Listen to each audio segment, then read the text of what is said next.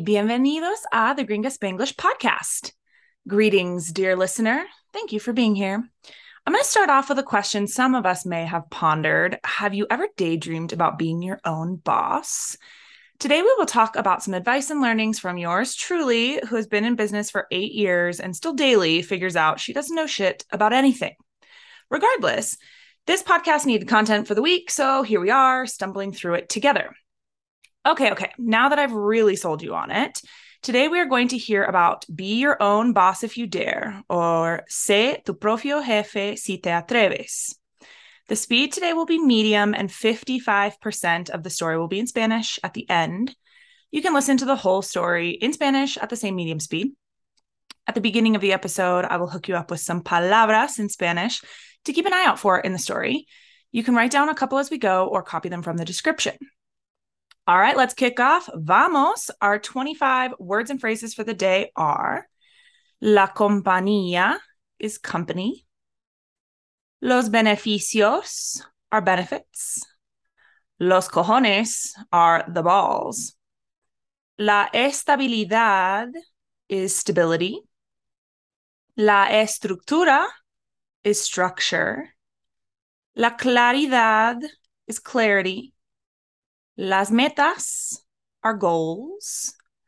Los riesgos are risks. La estrategia is strategy. El o la empresarial is entrepreneur. Vender is to sell. La ansiedad is anxiety.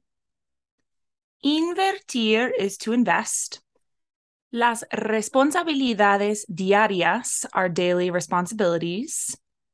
Enfoques from enfocar is you focus. Las prioridades are priorities. Distraerte is to distract yourself. La productividad is productivity. La mercancía is marketing. Contratar is to hire. Resolviendo from resolver is resolving. La fecha tope is deadline. Tomar la culpa is take the blame. El aumento is increase or raise. El empleador is employer. Ok, aquí vamos. Sé tu propio jefe si te atreves. Launching una compañía in any form no es easy. There is a lot that uno debe saber before beginning. Vamos a discuss this topic in a few categories personality, day to day tasks, hard cosas, y beneficios. Primero, es important que you have cierto type of personalidad por ser un entrepreneur. O sea, that you've got the cojones. Es decir, si eres una persona que le gusta estabilidad, estructura y claridad en metas y work hours, tal vez you would find que ser empresarial would be super hard. If te gustan riesgos, estrategia, independence, making decisions sin mucho ayuda de otros, ser empresarial is for you. Otro issue es lo de sales y mercancía. Como empresarial o emprendedor, it is your responsabilidad vender el producto o servicio that you offer. Si te da ansiedad to sell, hablar de tu producto or service, usar el Internet o invertir funds en marketing, tendrás a hard time with ser empresarial. Ahora we will change topic from the tema de personalidad a lo de los tasks, o sea, las responsabilidades diarias of an entrepreneur. When you decide que es time de empezar el día, y ojalá it's in the morning and not la tarde, Es necesario que tú enfoques on the prioridades of the day. Es muy fácil distraerte with unimportant stuff, especially cuando there isn't a boss watching tu productividad y giving you mandates of how to spend your day. In a normal day, it is posible que pases tiempo en accounting, mercancía, paid work, recursos humanos, and being a secretary. It's important that you adaptes a las necesidades cambiables de tu business. In addition, it's key that you want to aprender cómo hacer cosas en various areas because it's not always posible contratar someone else. A big part de tu tiempo estará spent in customer service, interacting con clients y resolviendo sus problemas. The good in that is, tú tienes control sobre quién will be tu cliente. Lo malo es that a veces necesitas dinero y you can't break up with un cliente cuando quieras. Olvídelo de the customer is always right. I a lot of Karens y gente difícil in the world, and you don't want que sean tu problema. Got it?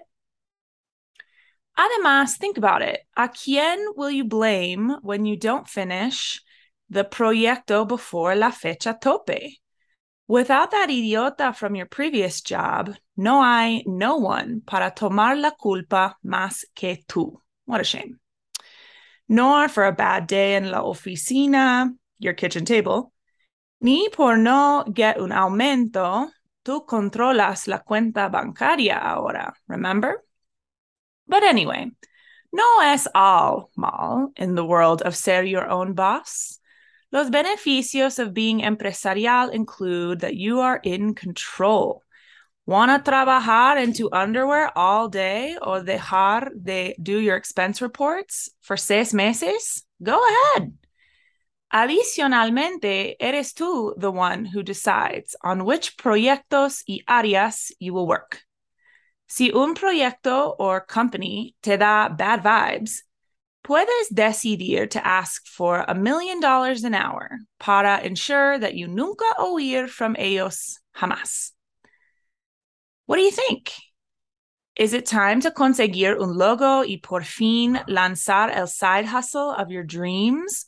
¿O prefieres to continue in the warm embrace of your empleador? Now, that was enough for you to ponder for today. Enhorabuena.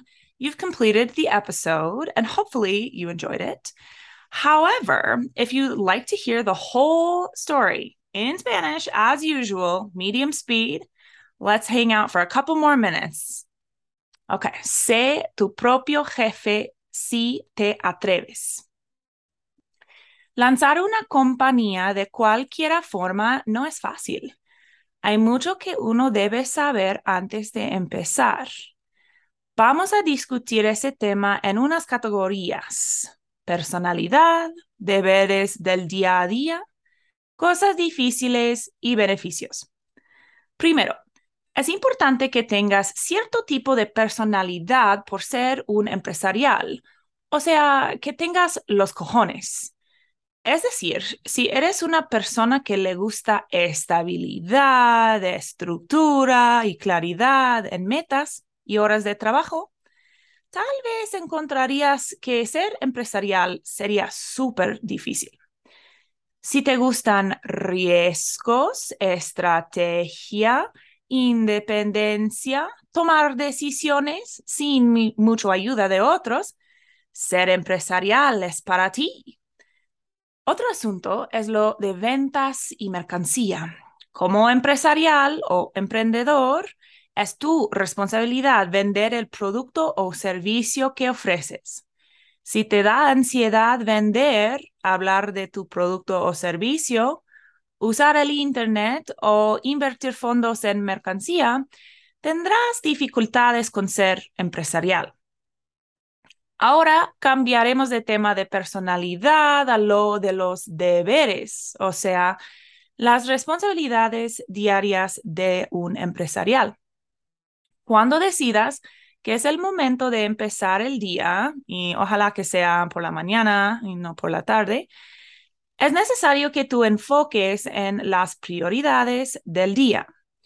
Es muy fácil distraerte con cosas no importantes, especialmente cuando hay un, no hay un jefe mirando tu productividad y dándote mandatos de cómo pasar tu día. En un día normal, es posible que pases tiempo en contabilidad, mercancía, trabajo pagado, recursos humanos, siendo secretaria, etc. Es importante que adaptes a las necesidades cambiables de tu negocio. En adición, es clave que quieras aprender cómo hacer cosas en varias áreas, porque no es posible siempre contratar a alguien más.